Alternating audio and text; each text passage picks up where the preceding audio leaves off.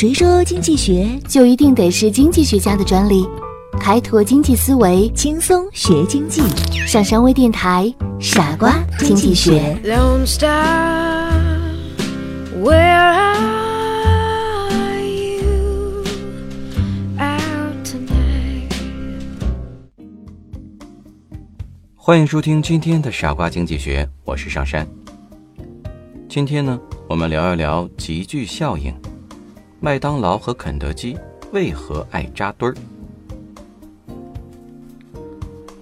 麦当劳和肯德基是世界餐饮行业中的两大巨头，分别在快餐业中占据第一和第二的位置。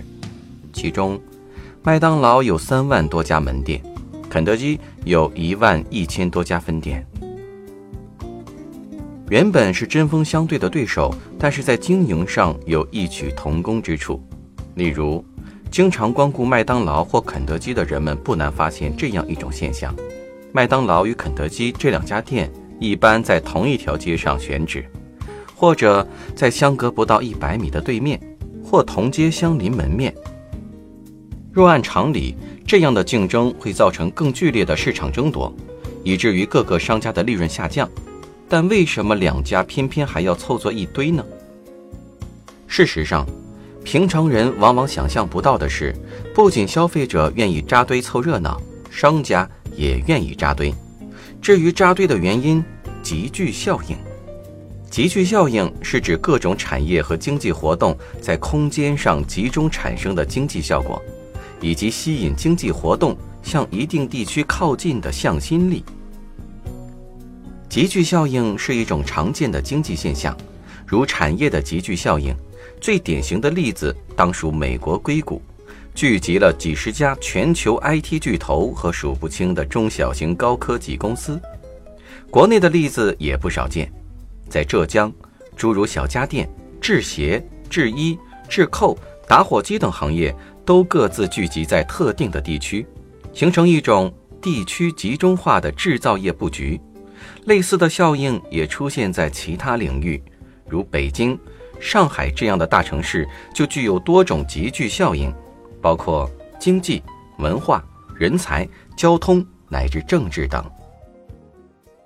从世界市场的竞争来看，那些具有国际竞争优势的产品，其产业内的企业往往是群居而不是分居的。集聚为什么有助于产生竞争优势呢？一、产业集聚对提高生产率的影响。同一个产业的企业在地理上的集中，能够使得厂商更有效率地得到供应商的服务，能够物色招聘到符合自己意图的员工，能够及时得到本行业竞争所需要的信息，能够比较容易地获得配套的产品和服务。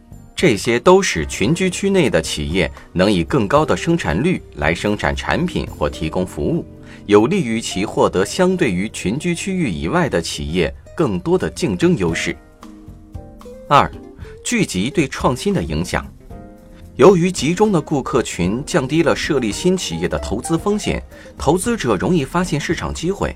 在产业集聚的地方工作，企业能更容易地发现产品或服务的缺口，受到启发建立新的企业。